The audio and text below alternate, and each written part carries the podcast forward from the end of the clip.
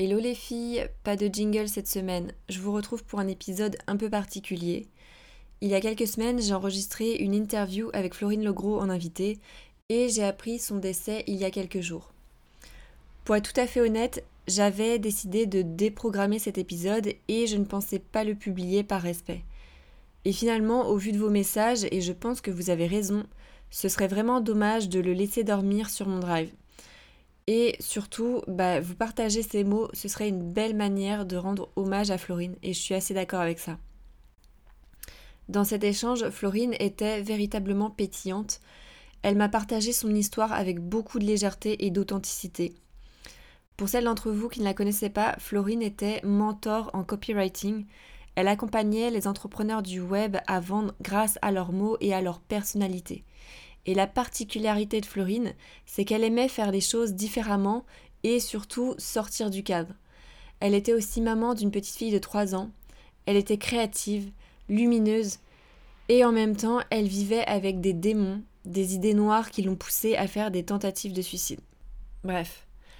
J'avais décidé à l'origine de nommer cet épisode La vie après l'hôpital psychiatrique, car Florine était vraiment ressortie de ses épreuves encore plus vivante, épanouie, et je suis donc très émue de parler d'elle au passé. Donc vous allez voir, enfin vous allez écouter, mais cette interview est vraiment pleine de good vibes. On a beaucoup ri à l'enregistrer et j'étais très loin de me douter que ce serait la dernière fois que j'entendrais sa voix. Euh, je vais pas vous faire un discours sur le deuil ou sur les troubles de la personnalité, tout simplement parce que ce n'est pas mon domaine d'expertise et que je ne suis pas la mieux placée pour en parler. Et c'est aussi pour ça que j'étais très heureuse de recevoir Florine, car qui mieux qu'elle pouvait nous raconter tout ça en toute transparence. Voilà, je vous laisse donc écouter notre échange et je vous retrouve après. Hello Florine, comment vas-tu? Hello Nelly, eh ben écoute, ça va super, merci de me recevoir. Eh ben je t'en prie, euh, c'est moi qui suis très heureuse de t'accueillir à mon micro. Alors Florine, tu es mentor en copyright, tu es maman, tu es hilarante, tu es badass. Tu as une maladie mentale et tu l'assumes complètement, tu en parles sur les réseaux. Mais ce qui m'a le plus interpellé chez toi, c'est le fait que tu sois fan de tes chai. non, je plaisante. Ça m'a marqué parce que moi aussi, c'est l'une de mes boissons préférées en fait. Comme beaucoup de personnes, je t'ai découverte sur Instagram à travers ta communication qui est très rose, qui est surtout très authentique, sans bullshit. Euh, voilà, t'as pas peur d'être cash, de parler euh, de tout. Voilà, tu abordes tous les sujets. Et c'est vrai que bah, quand on regarde tes posts, on est aussi obligé un peu de rigoler. Et si on rigole pas, on est obligé de sourire parce que franchement, t'es tellement drôle. C'est l'objectif, c'est tout l'objectif. eh ben écoute, euh, tu le fais très bien. ça fonctionne. Et donc, bah, tout ça, ça tombe bien parce que c'est ce que je partage aussi avec mes, mes clients, tu vois. C'est ce truc justement d'être dans le vrai, d'être authentique, d'être honnête envers soi et envers les autres. Et donc, aujourd'hui, je t'invite dans le podcast L'éclat du soleil parce que ce qui nous intéresse, c'est de savoir comment tu en es arrivé là. donc, est-ce qu'on peut faire un bond dans ton passé? Et est-ce que tu peux nous dire bah, d'où tu viens, où est-ce que tu as grandi? Et comment était la petite Florine? Et bah écoute, moi j'ai grandi à l'île de la Réunion, donc moi je suis arrivée en métropole à mes 18 ans. j'ai grandi en... Tu sais, j'ai pas été la petite fille qui avait une vocation. Euh, moi, les gens qui avaient des vocations. Moi, j'étais là en mode, je sais pas ce que je veux faire de ma vie. Donc, depuis petite, en fait, je voulais faire plein de métiers différents. Il y avait un, jour où je voulais faire thanatopracteur. Je sais pas si tu ah, sais ce que c'est. c'est les personnes qui s'occupent des corps des personnes décédées et qui ah, les, qui les mettent euh, bah, qui les maquillent et tout ça. C'est ça exactement. Et à un moment je voulais trop faire ça. Puis un autre jour je voulais faire euh, graphiste. Puis un autre jour enfin j'ai vraiment voulu faire euh, tous les tous les métiers du monde ah ouais parce que là quand même c'est hyper enfin si on en revient à ce, ce, premier métier que tu viens de citer c'est quand même très précis pour une petite fille. Écoute je suis tombée sur internet tôt. Du coup, je me suis retrouvée dans le flot d'informations et puis je suis plein d'informations. là, je me suis dit, waouh, c'est trop bien. et voilà. et donc, est-ce que c'est ce que tu as fait? Pas du tout. Alors, j'ai fait plein d'études différentes. il faut savoir que j'ai pas vraiment de diplôme, en plus de mon enfin, j'ai mon bac, mais j'ai pas de diplôme, supérieur. J'ai fait plein de trucs, j'ai fait de la chimie, j'ai fait de la pâtisserie, j'ai fait de la médecine, j'ai fait de la diététique, enfin, j'ai vraiment essayé plein de trucs parce que j'étais, j'ai toujours été dans l'optique de: «Attends, tu vas faire un métier, mmh tu vas te lever le matin Mmh. et bah, moi, j'étais là en mode: «Je veux faire un truc que j'aime», tu vois? Je peux pas c'était pas possible, en fait, pour moi de faire quelque chose que j'aimais pas, c'est pour ça que en fait, après le bac, vu que j'avais plus cette espèce de, bah, d'obligation, bah, il faut quand même aller jusqu'au bac. Après, quand je faisais mes études, bah, je testais et puis au bout d'un moment, si, même si au bout d'un mois, je voyais que ça me plaisait pas, j'allais pas plus loin. Donc je m'arrêtais. Tu Ah ouais, J'arrêtais très tôt. Voilà, j'ai vraiment pour te dire l'anecdote, je suis restée un jour en fac de sciences. Un jour. Ah ouais et en un jour, tu t'es dit: «Non, c'est bon, c'est «Non, c'est bon, c'est mort, c'est pas pour moi». Je je le savais. Donc je préférais ne pas, bah, ne ne pas rester dans un truc que j'aimais pas, même si c'était pour à la fin avoir un diplôme. Tu vois? Parce que souvent on a tendance à rester parce qu'on se dit: «Attends, bon j'ai commencé, heu, faut que j'ai au moins un diplôme, faut que j'aille jusqu'au bout» et moi je me disais: «Mais non, j'ai pas envie, donc je le fais pas». C'est bien, c'est courageux d'arrêter comme ça, des études, même au bout d'un jour certes, mais c'est courageux parce que ouais, je je vois totalement ce que tu veux dire. On est tous un peu dans ce truc de faut absolument avoir des diplômes et puis, bah, pour faire plaisir un peu autour de nous aussi, on on n'abandonne pas, on va jusqu'au bout alors que des fois ça nous plaît pas. C'est ça exactement et en fait je me suis dit: «Mais attends, mais si ça me plaît pas, pourquoi je vais aller jusqu'au bout? À quoi ça sert?» et du coup, du coup j'ai arrêté et je pense que j'ai toujours eu une faculté, à ne pas avoir peur de recommencer à zéro. Donc Heu, je me suis dit: «Bon, heu, vas-y, c'est pas grave, j'arrête et puis je reprendrai un autre truc». Je préférais ça que de vivre avec le le regret plus tard, tu vois? D'arriver à mes 35-40 ans et de me dire: «Attends, je viens de passer, heu, 10 ans à faire un métier que j'aime pas». Mmh. Je me suis dit: «Non, autant, heu, autant trouver ce que j'aime le plus tôt possible». Et alors du coup, est-ce que tu as terminé enfin non, tu m'as dit que tu avais juste ton bac, donc j'imagine que tu as rien terminé dans tout ce que tu as commencé comme études? j'ai rien terminé. Si, j'ai fini un truc, j'ai fini oh, une année quand même. Bah, c'était justement dans ce que je fais aujourd'hui. Enfin, c'était le marketing, tout ce qui était digital. Donc ça, j'y suis allée euh, jusqu'au bout.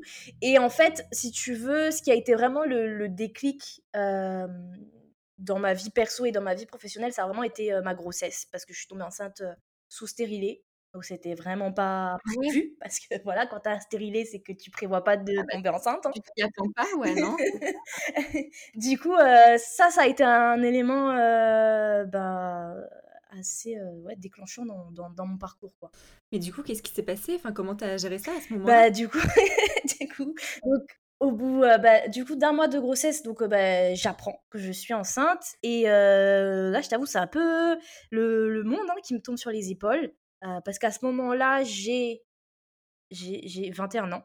Euh, je suis en couple, bah, depuis, à ce moment-là, depuis 3 ans et en fait, je me dis: «Attends, c'est un signe de la vie, vas-y, je vais accepter ce ce cadeau, qui n'était pas du tout prévu, mais vas-y, j'écoute mon cœur» Et du coup, bon, bah, je me retrouve euh, bah, à vivre cette grossesse. En plus, une grossesse compliquée parce que euh, je suis alitée à partir de mes 4 mois. Donc, euh, je passe bien 5 mois au lit. Et en fait, c'est à ce moment-là que je me forme au métier que je fais actuellement. Alors, attends. Ça fait beaucoup d'infos là. Donc, du coup, tu, tu tombes enceinte à 21 ans. Comment ça se je veux dire, tu es seule? Est-ce que ton compagnon, il reste avec toi? Alors aujourd'hui, on est séparés, mais heu, cette grossesse est bien accueillie de son côté, donc on la vit vraiment à 2. heu, je suis vraiment accompagnée, donc ça, j'ai vraiment eu de la chance, heu, à ce niveau-là. Donc voilà, de ce côté-là, ça, se passait bien. Et puis moi, dans ma vie professionnelle, à ce moment-là, il faut savoir que euh, je venais de passer six mois en pâtisserie. Je travaillais dans un, j'étais apprentie pâtissière dans un resto gastronomique sur la Côte d'Azur. Je rentre après avoir démissionné parce que euh, c'était c'était pas possible au niveau des horaires. Je me suis dit non, c'est bon, ça c'est c'est pas pour moi. Euh, et donc je rentre à Toulouse là où j'habitais avant, avant la Côte d'Azur. Et ben, c'est à ce moment-là que j'apprends que je suis enceinte, quoi. ok, donc juste après avoir quitté ton, ton contrat. C'est ça, exactement. Le bon moment. ouais. Bon, j'imagine que si tu avais arrêté aussi, c'est parce que peut-être la pâtisserie ne te passionnait pas tant que ça?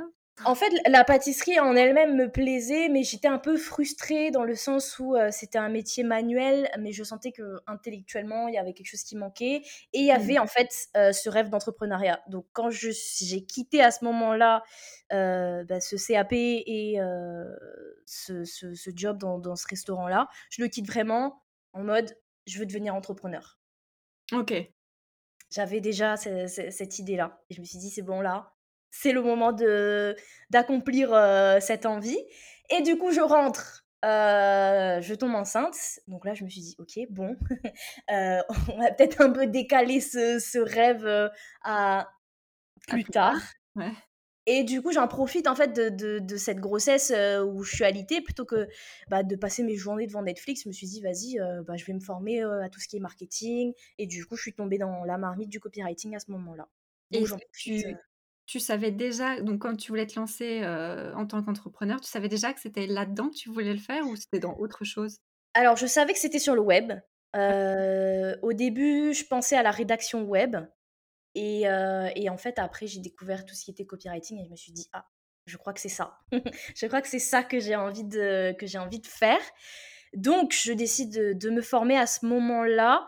Mmh, mais en fait, je me dis, j'ai quand même envie de profiter de, de, ma, de ma fille, du coup, après mon accouchement. Donc, si tu veux, c'est un peu sur pause, quoi. Je me suis formée, mmh mais c'est un peu sur pause.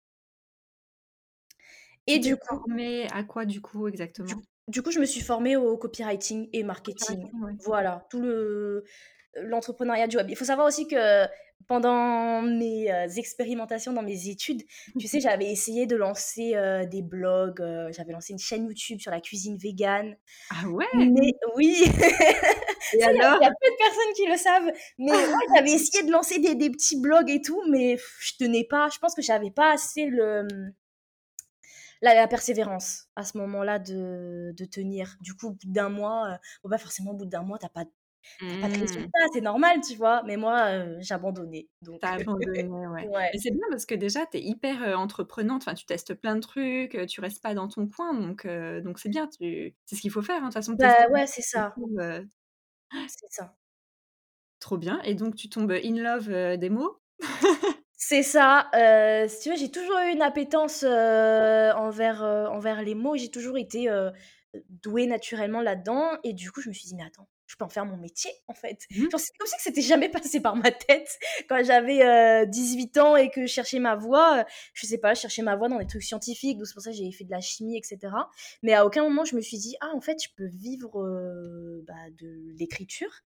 Et du coup en fait j'ai beaucoup aimé l'alliance dans le copywriting du marketing et de l'écriture, tout ce qui était psychologie associé à la vente et associé à l'écriture. Et, et je me suis dit, vas-y, je, veux, faire ça, quoi. Trop bien. Et alors, est-ce que tu veux bien expliquer rapidement en quoi ça consiste le copywriting? Parce que je suis pas sûre que tout le monde sache ce que c'est. Je t'avoue que même moi, avant de me lancer dans l'entrepreneuriat, c'est un mot que je n'avais jamais entendu de ma vie, tu vois. moi non plus, hein, j'avais jamais entendu ce mot avant. Mais le copywriting, c'est tout simplement l'art de vendre avec les mots. Euh, tout simplement, c'est d'apprendre à choisir les mots qui vont emmener une personne à passer à l'action. Donc, souvent, le but final, c'est l'achat, mais ça peut être aussi bien bon, bah, amener une personne à cliquer sur un bouton, euh, amener une personne à euh, s'inscrire à un événement. Tout simplement, en fait, choisir les mots qui vont faire passer à l'action. Et donc, ok, donc là, tu te formes là-dessus pendant toute ta grossesse, et après, que se passe-t-il? Alors après, euh, bah, je me prends le postpartum euh, en pleine face. Hein. Vraiment, je, savais que c'était dur de devenir parent, mais euh, à ce point, je pense que tant qu'on ne le vit pas, on ne sait pas à quel point ça peut être bouleversant. Mais du coup, je passe quoi, huit mois où je suis vraiment. je voulais tester le, le, principe d'être mère au foyer, de vraiment de me consacrer euh, euh, à, mon enfant. je me suis vite rendu compte que c'était pas fait pour moi. Aussi abandonné. Tu t'es dit ah non ça c'est. je me suis dit, oula, non, non, non, là, je ne m'épanouis pas, c'est pas possible. Alors, j'ai pas abandonné mon enfant, mais. mais, euh, en fait, si tu veux, à ce moment-là, donc, il y, avait cette idée d'entrepreneuriat sur le web qui, qui était là, mais il faut savoir que j'ai commencé à faire de la couture quand je suis tombée enceinte. Et en fait, je me suis dit à un moment, attends, mais imagine si je lançais ma propre marque de vêtements. Oui, donc tu es encore partie sur autre chose. Donc je suis encore partie sur autre chose. Parce qu'en fait, je pense que intérieurement, j'avais une espèce de, euh, de peur en me disant, je sais pas, ça va pas marcher pour moi. Ou, euh, Du coup, je, pense que je me bloquais moi-même et je me suis dit, vas-y, je vais tester, euh, je vais tester de lancer ma marque de vêtements pour bébé. Et donc, il faut savoir que j'avais commencé à investir dans cette marque. J'avais acheté mmh. les, étiquettes. pour l'anecdote, ma, marque devait s'appeler Atelier Marni. Donc j'avais acheté les étiquettes, j'avais acheté 10 mètres de tissu. Enfin, j'avais vraiment investi. Et donc j'ai commencé à, fabriquer mes premiers modèles. et à ce moment-là, du coup, ma fille, elle rentre chez la nounou. Donc là, elle avait, elle avait 5 mois. Et en fait, euh, bah, je teste cette activité. Je commence à fabriquer mes premières petites robes, euh, etc. même du coup tout euh, la couture, tout ça? Je faisais tout moi-même. Et euh, et puis en fait, je me suis rendu compte, je me suis dit, oula, attends, j'aimais bien la couture comme passion, mais là comme métier, de m'imaginer en fait faire ça à longueur de journée, je me suis dit, je pense que c'est pas pour moi. Donc, je me suis retrouvée avec 10 mètres de tissu sur le dos et 300 étiquettes sur le dos qui sont toujours chez moi, d'ailleurs. Et, là, et du coup, en fait, à ce moment-là, donc, ma fille rentre chez la nounou.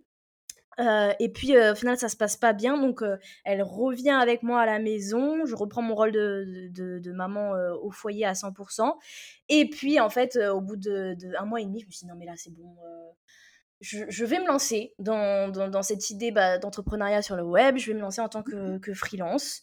Donc, euh, je me rappelle très bien, c'était le 4 février 2021. Euh, je suis sur le site de l'URSAF et, euh, et je, je, me lance. je crée ma petite micro-entreprise et je commence en fait à ce moment-là à travailler le soir parce que du coup, j'avais ma fille à ce moment-là. Et ben, j'étais sur, pour ceux qui connaissent les rédacteurs doivent connaître, mais c'est Text Broker. Donc, si tu veux, c'est euh, un endroit où euh, euh, tu, tu, es payé pour écrire bah, des, articles de blog.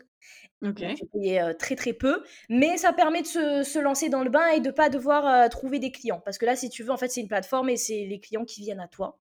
C'est une plateforme de freelance pour les C'est ça, exactement. Et du coup, ben, je, commence, je commence comme ça et je travaille de 21h à 3h du matin.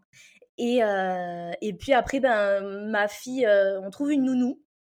Et là, du coup, après, je, je me lance en tant que copywriter, du coup, à ce moment-là, vraiment. Parce que j'ai eu quand même une, quoi, un mois, un mois et demi où j'étais plus rédactrice web. Et mmh puis après, ben, du coup, je me lance en tant que freelance dans le copywriting, officiellement en, en mars. Ok. Voilà. Et depuis, c'est ce que tu fais? Et depuis, c'est ce que je fais. Alors, j'ai switché maintenant euh, en tant que mentor euh, slash euh, formatrice en copywriting. Mais du coup, pendant, pendant un an, j'ai été freelance, donc prestataire de services et j'ai écrit pour, pour d'autres entrepreneurs. Ok, bah bravo. Donc ça y est, on peut dire que tu as enfin trouvé ta voie? Oui. oui. Après toutes ces expérimentations, là, j'ai vraiment trouvé ma voie. C'est vraiment. Ça a valu le coup, tu vois, tous ces, tous ces échecs, tous ces recommencements, tous ces renouveaux, ça, ça a vraiment valu le coup. Bien sûr, ouais. Non, mais de toute façon, il faut, hein, il faut. C'est pas vraiment des échecs en fait, c'est des essais. Voilà, t'essaies, tu vois que ça, ça te plaît pas ou ça prend pas, ça marche pas. Bon bah tu passes à autre chose et c'est bien. Tu as cette capacité à rebondir qui est vraiment, qui est vraiment très bien. Ouais, c'est vrai que c'est une bonne, une bonne capacité chez moi, j'avoue, Et aujourd'hui, comment tu fais pour gérer, du coup, au quotidien? Parce que tu as ta fille aussi, enfin, elle est chez la nounou, tu tu travailles à la maison? Ouais, du coup, je travaille depuis chez moi, elle est, elle est à la nounou et du coup, avec le papa, vu qu'on s'est séparés, on est en garde alternée. Donc maintenant, rythme classique, de 9h à 18h, aller chez la nounou et puis le soir, je la récupère et et voilà, vraiment, rythme, classique de monsieur, madame, tout le monde. Ouais, c'est bien, écoute. J'avais vu dans une de tes stories que tu disais que quand tu étais petite, tu rêvais de travailler dans un grand bureau, porter des tailleurs, avoir des loups boutins. Du coup, euh, t'en es loin aujourd'hui? Bah, clairement. Clairement, aujourd'hui, euh, bon, je travaille euh, en pyjama dans mon lit le matin. Bon, après un moment, quand même, je, je me change parce que je me rends compte que moi, ça, ça me fait du bien de, de mettre. Euh, enfin, de, de m'habiller, quoi. Mais je suis bien loin ouais, de l'image que je m'imaginais petite. vraiment, je me voyais travailler à la défense, tous les jours, mettre mon petit tailleur avec mon petit sac Louis Vuitton et mes loups boutins.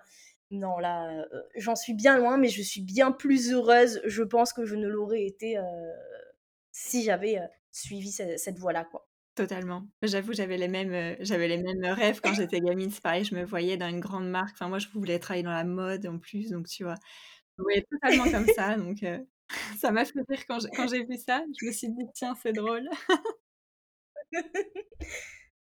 du coup, finalement, quels ont été les plus grands défis dans ta vie? Bah, mes plus grands défis dans ma vie, bah, déjà, il y a eu cette grossesse, puis après, euh, euh, par la suite, ça a été, euh, bah, le fait, je suis rentrée, j'ai fait une tentative de suicide, donc c'était en janvier 2022. après j'ai été, comment? T'es rentrée de quoi? je je du coup, je suis, du coup, en fait, je suis rentrée donc, en hôpital psychiatrique en janvier 2022. Euh, D'accord. Et en fait, ça a été euh, euh, suite à une tentative de suicide que j'ai faite début, début janvier, du coup. Donc ça, ça a été un événement assez, assez challengeant. Euh, oui, bah, j'imagine. tu vois, ça c'était un truc, autant je m'imaginais à la défense, autant je m'imaginais pas être internée en hôpital psychiatrique à 22 ans, tu vois. Mais euh, c'est un, événement qui m'a permis de prendre conscience de, de plein de choses et d'expliquer aussi euh, bah, beaucoup, beaucoup euh, d'événements euh, dans ma vie. Parce qu'à ce moment-là, du coup, je suis diagnostiquée borderline, donc un trouble, un trouble de la personnalité. Et en fait, ça met en lumière plein de choses et je me dis, ah, mais c'est pour ça que j'étais comme ça, c'est pour ça que j'ai vécu ça. Donc, événement négatif en apparence, mais en fait assez, euh, assez transformateur. Ça t'a permis d'apprendre des choses sur toi, du coup, euh, sur comment tu fonctionnes. Exactement, en fait, et de mettre vraiment en lumière euh, des, des, des, choses de mon adolescence que je comprenais pas, et puis en fait là, ça m'a paru tellement évident, en fait. Et même ce côté chez moi qui tu vois, on, en parle de euh, recommencer plein de trucs, etc. Bah, ça, c'est propre aux, personnes qui ont un, un, trouble de la personnalité. Après, c'est pas parce que forcément on change, on a forcément un trouble de, de la personnalité, mais ça fait partie des, euh, des, des, caractéristiques. Euh, et donc, tu vois, c'est positif, mais à la fois, ça a été assez assez challengeant en fait cette période de ma vie où je recommençais parce que forcément tu as le regard des autres tu les attentes de ta famille, surtout que moi j'ai été une très ouais, une très bonne élève jusqu'au lycée. Donc, quand tu es là, au repas de famille, et qu'on te dit Ah, et toi, Florine, du coup, là, tu fais quoi Bon, bah écoute, je viens d'arrêter mon année de médecine, j'ai fait que trois mois. Là, je vais faire de la pâtisserie, c'est mon nouveau truc, c'est trop bien. et que moi, je m'emballe et que forcément, les gens, ils sont là en mode Ouais, non, mais c'est bon, Florine, tu t'emballes à chaque fois, là, c'est bon. Donc, tu vois, ça, ça, ça a été une période quand même assez, assez challengeante. Mais du coup, ça m'a permis de, vraiment, ce, ce, diagnostic, ça m'a vraiment permis de, de comprendre des, des, aspects de ma personnalité et aussi des phases de ma vie, quoi. Et du coup, est-ce que tu veux bien nous raconter enfin, comment ça se passe quand tu entres là-bas euh, Qu'est-ce que tu fais de tes journées euh, Parce que c'est des choses qu'on ne sait pas, quoi. du coup, je reste euh, deux semaines et demie, presque trois semaines en hôpital psychiatrique. Donc, si tu veux, moi, en fait, cette tentative de suicide, c'est moi, à ce moment-là, qui, euh, qui appelle les pompiers, euh, en fait.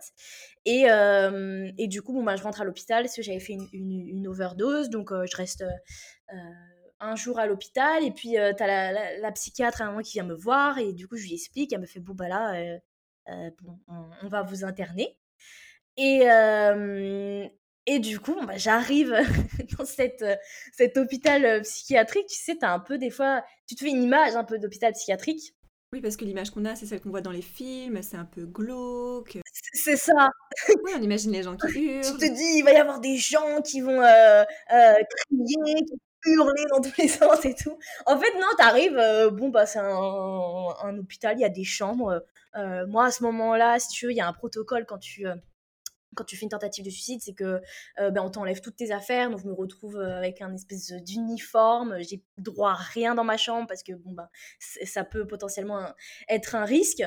Et là, je me rappelle très bien le soir, je suis là et je suis avec moi-même, tu vois, je suis en train de manger mon repas toute seule dans ma chambre et je me dis oula, je pensais pas commencer l'année comme ça. Mais euh, en fait après ça s'est ça plutôt plutôt bien passé hein. la vie en hôpital psychiatrique, elle est plutôt euh, tranquille hein. ça dépend des, des, secteurs où tu es mais moi j'étais dans un, un secteur où j'étais libre donc euh, si tu veux, tu as la prise des médicaments euh, euh, le matin, ça c'est très marrant parce que euh, on est là à 8 heures, on fait la queue pour aller prendre nos médicaments, ça c'est très drôle. et, et après, as, bah, tu, tu, vas dans ta chambre après ton petit déjeuner, tu vois la psychiatre 15 minutes, et après en fait ta journée, tu fais ce que tu veux, tu peux sortir dehors, tu peux rester dans ta chambre, tu as des ateliers. donc au final, je le vois vraiment moi comme une, une phase pour me reposer. Et euh, anecdote euh, marrante, c'est que euh, moi, au bout de 4 jours, je suis là sur mon ordi, je suis en train d'écrire des emails, quoi. Et Ah ouais, t'avais quand même droit à ton ordi. J'avais droit à mon ordi, ouais, ouais, ouais. ben, pour te dire, la première chose, l'une des premières choses que j'ai demandé quand je suis arrivée à l'hôpital psychiatrique et que bah, j'explique mon truc à la psychiatre et elle me dit comment ça va se passer, etc. Et je dis, euh, et du coup, est-ce que j'ai le droit d'avoir mon ordi pour travailler? Et elle me fait, euh, euh, bon, oui, mais là, quand même, vous allez vous reposer d'abord et après, on verra le travail plus tard. mais tu vois, moi, dans ma tête, j'étais prête. et en fait, c'est à ce moment-là où j'ai osé parler de, de, tout ça. Et moi, je suis quelqu'un dans mon business où, même quand je, quand je suis en train de vivre le truc difficile, ben, j'aime le partager. Donc, euh, j'ai envoyé un email euh, à, à, ma liste, euh, à ma newsletter. je sais plus c'était quoi l'objet, mais ça devait être je suis en hôpital psychiatrique. Et du coup, j'ai expliqué. J'ai tout expliqué et je pense que c'est l'email où j'ai reçu le plus de retours des gens. Et, et en fait, bon, bah, à partir de ce moment-là, j'ai parlé ouvertement de, santé mentale. J'ai parlé ouvertement de, bah, de ce que j'avais, euh, de, ma tentative de suicide, de mon, diagnostic. Et euh, ça s'est fait assez euh, naturellement, tu vois. Ça a été au final thérapeutique pour moi. Et en fait, j'ai vu comment les gens réagissaient. Et qu'en fait, les gens me disaient, ben, merci d'en parler, quoi. Ouais, c'est hyper courageux. Et et bravo en tout cas, pour tout ça. Enfin ouais, bravo et enfin c'est drôle, enfin c'est drôle mais c'est pas drôle parce que tu en parles en rigolant. absolument pas drôle. Ouais, non mais ça c'est c'est, ma ma ma faculté de de parler de choses, assez, difficiles mais en fait, je me dis: «Mais attends, mais c'est pas c'est difficile mais c'est pas si si sérieux que ça», donc je préfère en parler avec une, une légèreté. Alors, je dis pas que, enfin c'est la façon dont tout le monde doit en parler. Mmh. Chacun en parle avec la façon dont il est à l'aise. Je sais que la façon dont j'en ai parlé, ça a un peu. et j'en parle encore. C'est un peu venu titiller certaines personnes et je le comprends. Des personnes qui n'étaient pas en accord avec la façon dont j'en parlais et je comprends. Mais moi, c'est ma façon d'en parler, quoi. Mmh. Parce que, enfin, voilà, c'est c'est un peu drôle, tu vois.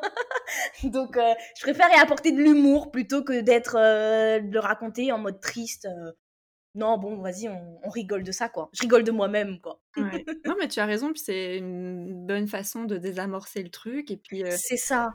Ça fait partie de ton personnage, c'est ça qui, qui, a façonné aussi en partie celle que tu es aujourd'hui, donc ça sert à rien de, de le cacher. C'est clair, et puis je me dis, en fait, si je peux aider au moins une personne dans, bah, dans mon discours et en parlant de ces choses-là, mais en fait, j'ai tout gagné, quoi. Ah, mais c'est sûr que ça va aider des personnes, et même pas forcément des personnes qui vivent la même chose, mais de par la, vulnérabilité avec laquelle tu parles de, de ça, je pense que ça peut toucher beaucoup de monde. C'est ça, exactement. Et puis surtout de, de dédramatiser la chose et d'enlever le tabou, quoi, parce qu'il y a un immense tabou autour de la santé mentale en France et on, en parle encore moins dans le domaine de l'entrepreneuriat, tu vois. Il y a très peu de gens. J'ai vu zéro entrepreneur qui en parlait ouvertement, tu vois. Mais mais je me dis: «C'est tellement tellement nécessaire, quoi». Parce que, ça touche tellement de monde, et puis tout le monde peut traverser ces ces ces ces phases, difficiles et il faut qu'on en parle, quoi. Ça va pas être tabou. Tu vois? Je je pour moi, ça a pas à être tabou. Je vois pas en quoi c'est tabou. Quand quelqu'un a le diabète, euh, c'est pas tabou de dire que tu as le diabète. Alors, je vois pas pourquoi ça devrait être tabou de dire que tu as une pathologie mentale. Après, c'est sûr que derrière, bon, bah, tu as les étiquettes, tu as euh, les idées reçues, mais en fait, c'est justement d'en parler, de montrer euh, et de partager qui c'est ça qui va permettre, j'espère, d'enlever certaines idées reçues et de libérer la parole, quoi. Carrément, bravo. Et donc, tu rentres, comme tu dis, après après cet épisode, en hôpital psychiatrique et qu'est-ce qui se passe? alors, période, difficile parce que je rentre, déjà il y a une espèce de aussi de deuil, hein, de son propre suicide à faire.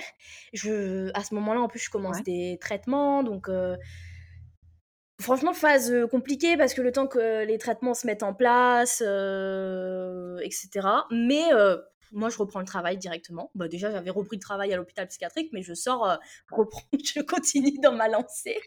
Donc je continue, je reprends le travail, enfin, tout reprend, à la normale et puis, gros, à nouveau, événement, challengeant. Donc là, on est en avril et en fait, en avril, je refais une tentative de suicide et là, pour moi, là, j'étais vraiment, je devais être un fantôme, tu vois.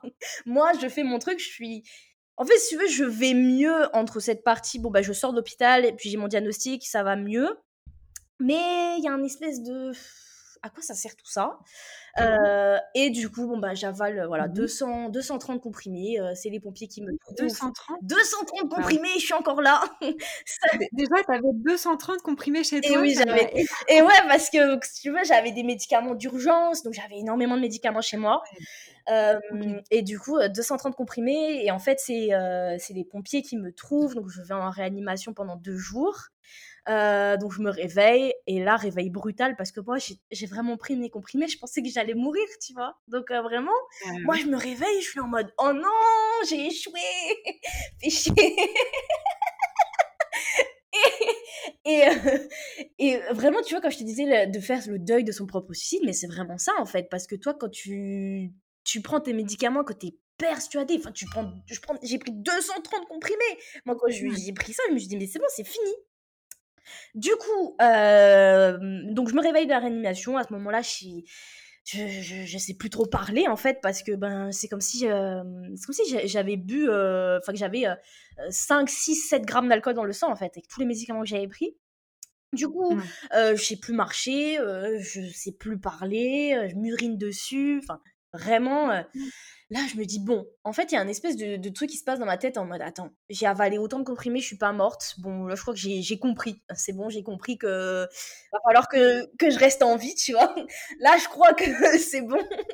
Et j'ai de la chance, je m'en sors euh, avec euh, zéro séquelle. Donc, ça, vraiment, euh, j'ai une grande chance. Donc je sors de l'hôpital au bout de quoi de une semaine et demie, j'arrive à, à, faire en sorte de pas retourner en hôpital psychiatrique. Je sais pas si c'est une bonne chose, mais en tout cas, moi, je suis contente d'éviter à nouveau cette case, tu vois. Et bah, je sors, et puis, euh, pour te dire, l'anecdote, c'est que le soir, euh, je sors de l'hôpital le matin, et le soir, je fais un événement d'entrepreneur, quoi. comme si rien n'était. Comme si de rien n'était. Je reprends ma vie. J'ai compris que c'est bon, là, c'était mort. Euh, je, bah, je suis pas morte. Donc, vas-y, on va, je vais reprendre ma vie. Et puis, bah, je reprends le boulot. Et, et en fait, là, à partir de ce moment, je me dis, bon, il faut que j'accepte l'existence, hein. on, va accepter ça. C'est un challenge à relever. C'est ça. donc voilà, un peu compliqué forcément après, mais, mais à partir de ce moment-là, ça a été un peu un, revirement parce que je me suis dit, attends, en fait, bon, si je suis pas morte, je, je suis pas croyante, je suis pas superstitieuse, mais je me dis, bon, il y a peut-être une raison. Donc, bon, on va, faire en sorte de, de, rendre cette existence belle. on va essayer. Et du coup, bah, me revoilà. Enfin, je suis toujours là, un, an, un an et quelques après. Voilà. Ok. Et alors, question, est-ce que entre ta première tentative de suicide et aujourd'hui, est-ce que tu es quand même suivi psychologiquement? Enfin, est-ce que tu es toute seule ou est-ce que tu as quand même aidé par Non, heureusement que je suis aidée parce que si j'étais toute seule, je sais pas ce qui se passe rien. non, je suis je vais voir un thérapeute, euh, bah, du coup, une fois une fois par semaine et euh, je suis suivie par une psychiatre que je vois, euh, toutes les deux semaines. Donc un suivi, assez intense. J'ai un traitement, médica médicament médicamenteux et mais là, je suis vraiment en voie de de rémission. Je pense, je diminue peu à peu mes traitements, je je je pense que ça va vraiment beaucoup mieux. Euh, je me je me stabilise, j'apprends à me connaître, j'apprends à mieux gérer mes traumas et et j'avance. Tu vois? J'avance et encore une fois, je le partage, en toute, transparence, en toute authenticité, dans mon business, sur mes réseaux sociaux, sur ma chaîne YouTube, je me dis, bon, bah, autant que ma souffrance, serve à quelque chose, donc autant que je partage, cette souffrance. Moi, je le fais beaucoup plus, tu vois, sur ma chaîne YouTube. Voilà, j'en parle dans, sur mes réseaux, plus, liés à mon business. Mais c'est vrai que sur ma chaîne YouTube, j'en parle, j'en parle énormément et en fait, je me rends compte que, bah, ça aide plein de gens donc moi, ça m'aide. En premier, ça m'aide moi, en fait. Quand je fais mes vidéos. C'est une thérapie pour toi aussi, en fait.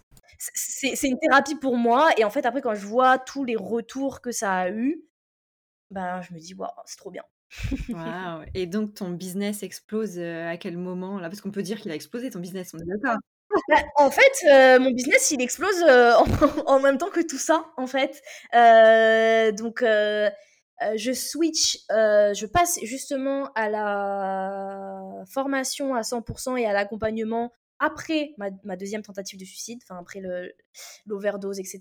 Après les, en avril, en fait, je me dis, bon, ben, vas-y, euh, j'ai vraiment envie. En fait, j'en avais besoin aussi à ce moment-là de, de, pouvoir avoir. Enfin, pouvoir gérer mon temps à 100%. Parce que quand tu es mmh. prestataire de, de, service, tu peux gérer ton temps, mais tu as des deadlines quand même, tu vois. Parce que bon, bah, tu travailles avec d'autres entrepreneurs, tu travailles sur le business d'autres personnes. Et en fait, je me suis dit, non, mais là, pour ma santé mentale, il faut que je puisse gérer mon temps comme je veux. Si je veux pas travailler pendant deux mois, je travaille pas pendant deux mois. Et du coup, je switch à ce moment-là euh, à la formation et à l'accompagnement. Et en fait, euh, bah, ça se passe super bien. Et, et en fait, pendant mes, pendant mon, comment dire ça, mon raz-de-marée, en fait, j'arrive quand même à, à gérer mon business, quoi, et à faire en sorte que ça marche. Waouh! Eh ben, c'est mérité, écoute. Est-ce que pendant tout ce process, tu as eu des personnes qui t'ont inspiré ou alors des ressources comme des livres, par exemple? Alors, Ou pas, hein, peut-être? non, en fait, je pense que je me suis, entourée d'entrepreneurs à ce moment-là, qui étaient vraiment, inspirants, mais pas parce qu'ils traversaient les mêmes choses que moi, mais en fait, de de par leur parcours et puis de par leur soutien, ça a vraiment été en fait, des des des sources de de motivation immense et puis surtout en fait de vivre ces, ces événements-là, ça m'a créé des amitiés avec des gens, peut-être si j'avais pas vécu ça, il n'y aurait pas eu des amitiés qui seraient créées. Parce qu'en fait, j'ai reçu vraiment énormément de, de, soutien de personnes. Par exemple, en fait, je pense à Sarah, de Madame la juriste. Il y a eu euh, Marie, qui était euh, euh, Marie Cotentin, il y a eu Ilanaï, enfin voilà, plein, d'entrepreneurs de, de, différents milieux, qui n'étaient pas du tout dans le milieu du copywriting, en fait, qui, qui m'entouraient à ce moment-là et qui m'ont vraiment permis de, de, de, de, me motiver encore plus à essayer de, de sortir de, tout, de toute cette merde. et, et ouais, en fait, vraiment, c'est ces personnes-là qui m'ont vraiment permis de, de, sortir de tout ça. Et le soutien, en fait, de, ma communauté, quoi. Parce qu'à ce moment-là, je me suis dit, waouh, attends, en fait, bah, je savais déjà qu'il y avait plein de gens qui me suivaient, qui étaient présents. Mais à ce moment-là, je me suis dit, waouh, mais en fait, j'ai trop une communauté de, de personnes incroyables, soutenant. et ça, ça m'a permis de, de m'en remettre, quoi. Mais après, en soi, non, j'ai pas eu de de livres ou quoi qui, qui m'a inspiré à ce moment-là. C'était vraiment des personnes, quoi. Qu'est-ce que tu dirais du coup aux personnes qui nous écoutent et qui ont peut-être un peu, tu vois, les qui ont rencontré les mêmes, les mêmes obstacles que toi dans leur vie ou qui les rencontrent actuellement? J'ai envie de dire, battez-vous, mais c'est tellement bateau, mais je dirais déjà de, savoir bien s'entourer, ça c'est vraiment euh, important. De pouvoir aussi, ça c'est tellement important parce que des fois tu es là, tu es dans ton caca, tu vois, tu es dans ta merde et tu dis non, je gère tout seul. Non, tu gères pas tout seul, va demander de l'aide. Euh, vraiment de, savoir demander de l'aide, de savoir euh, bah, faire appel à des professionnels de santé si nécessaire. Et surtout d'essayer de, se raccrocher à des choses qui permettent de qui vous font plaisir. Tu vois, moi, je pense que mon business, c'est nié à dire, mais je crois que mon business m'a sauvé la vie. Hein, parce que ça m'a vraiment. Ça a été. Euh, c'est pour ça que, tu vois, au bout de 4 jours à l'hôpital psychiatrique, euh, j'étais là en train de travailler. C'est parce que ça me nourrissait, en fait. Et. Et j'aurais pu me dire non, mais attends, ça se fait pas, travailler, je suis dans l'hôpital psy, je, je, devrais pas être en train de travailler. Et en fait, de, de m'écouter, de me dire mais non, en fait, j'en avais besoin. Et, et de ne pas écouter les autres, de, de savoir s'écouter soi profondément. Ça, c'est pas évident, hein, de savoir profondément s'écouter soi et ses envies et ce qui nous fait nous sentir vivants, et de savoir prendre les bonnes décisions, même si elles sont, euh, même si elles sont douloureuses, euh, mais d'avoir un truc vraiment euh, auquel se, se, raccrocher. Et qu'importe que, que ça soit, qu'importe ce que c'est, mais d'avoir Ouais, quelque chose qui qui nous permet de de tenir, quoi. Et au fond, on le sait, hein, ce que c'est, hein. On on le sait, mais des fois, on n'ose pas ou ou quoi. mais ouais, je dirais vraiment d'essayer de se raccrocher, à des choses, des choses qui nous font plaisir, même dans cette existence qui peut être douloureuse, qui peut être difficile et de se rappeler que moi c'est un truc qui m'a beaucoup aidé qu'on est là sur un espèce de caillou qui flotte dans un univers tu sais pas d'où on vient tu sais pas genre euh, des fois quand tu prends du recul tu es là en mode mais attends c'est ridicule c'est ridicule en fait on est là tu vois, là, on est là en train d'enregistrer un podcast. À tout moment, il y a une météorite qui tombe. Il y a à tout moment, il y a un truc. Enfin, nous sommes une poussière dans l'univers. C'est ridicule. La vie est ridicule. Genre vraiment.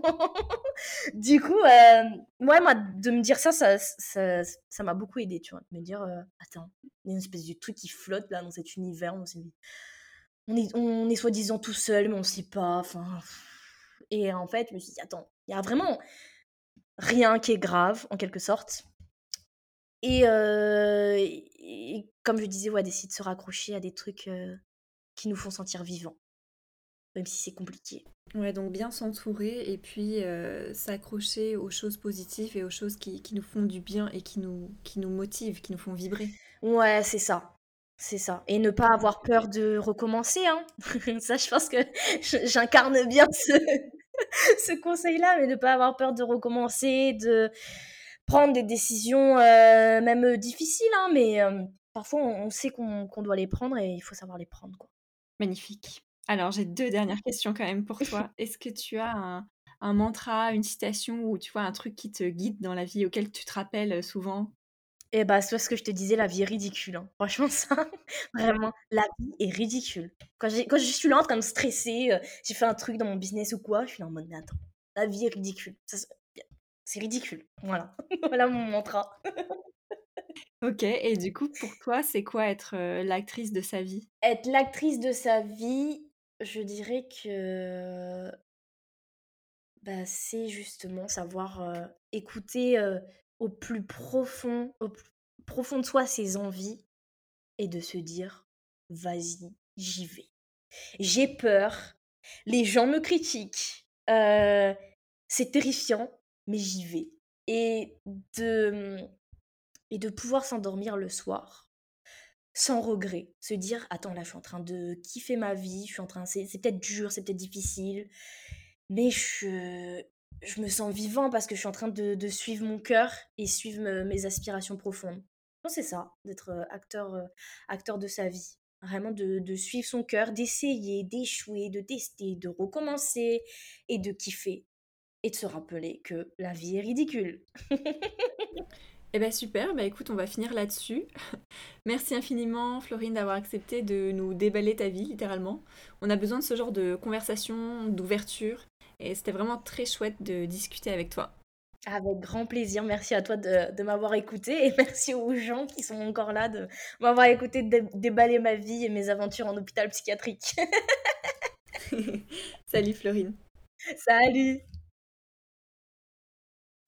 Voilà, c'est la fin de cet épisode avec Florine. Je suis très heureuse d'avoir eu la chance de la connaître, d'avoir eu l'opportunité de l'interroger. C'est une des interviews les plus agréables et les plus fun que j'ai enregistrées même si c'était aussi un des sujets les plus difficiles. Et tout ça grâce à Florine qui vraiment illuminait le game. Et je l'en remercie pour ça et pour tout ce qu'elle a apporté aux entrepreneurs et à ceux qui la suivaient.